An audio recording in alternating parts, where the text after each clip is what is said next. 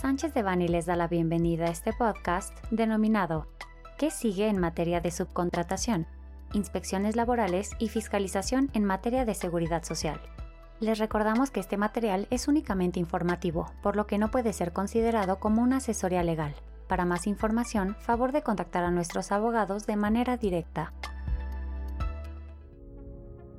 El 2021 fue un año de grandes cambios laborales. Para muchas empresas fue un reto importante poder entender y cumplir con las disposiciones de la reforma en materia de subcontratación publicada el 23 de abril de 2021.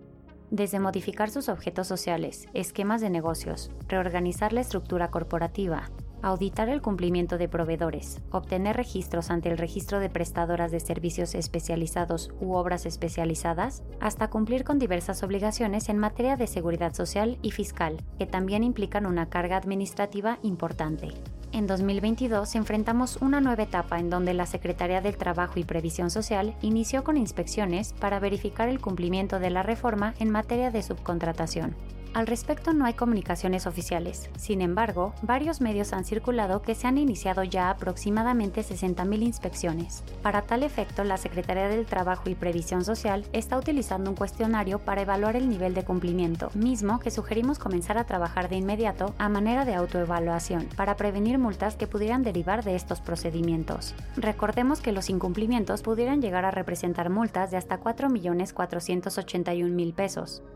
Por si fuera poco, también se ha publicado de manera extraoficial un cuestionario que el Instituto Mexicano del Seguro Social está circulando a trabajadores afiliados con el propósito de detectar principalmente discrepancias en los salarios reportados ante el instituto. Dicho documento claramente busca un esquema de fiscalización agresivo, por lo que sugerimos establecer una estrategia de análisis del cuestionario y de comunicación a los trabajadores, con la intención que lo respondan de forma veraz, precisa y con conocimiento de causa. Con ello, se logrará minimizar el riesgo de alguna visita o procedimiento por parte del IMSS. Aunque la información no se haya publicado de manera oficial, es inminente que ambas autoridades comiencen a operar esta etapa de verificación mediante los referidos cuestionarios.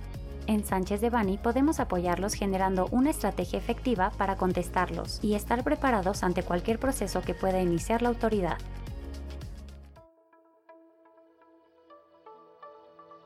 Este contenido fue preparado por Alfredo Kopfer Domínguez, Fermín Lecumberricano, Francisco García Lerma y Sebastián Rosales Ortega, miembros del Grupo de Práctica de Laboral, Migratorio y Seguridad Social.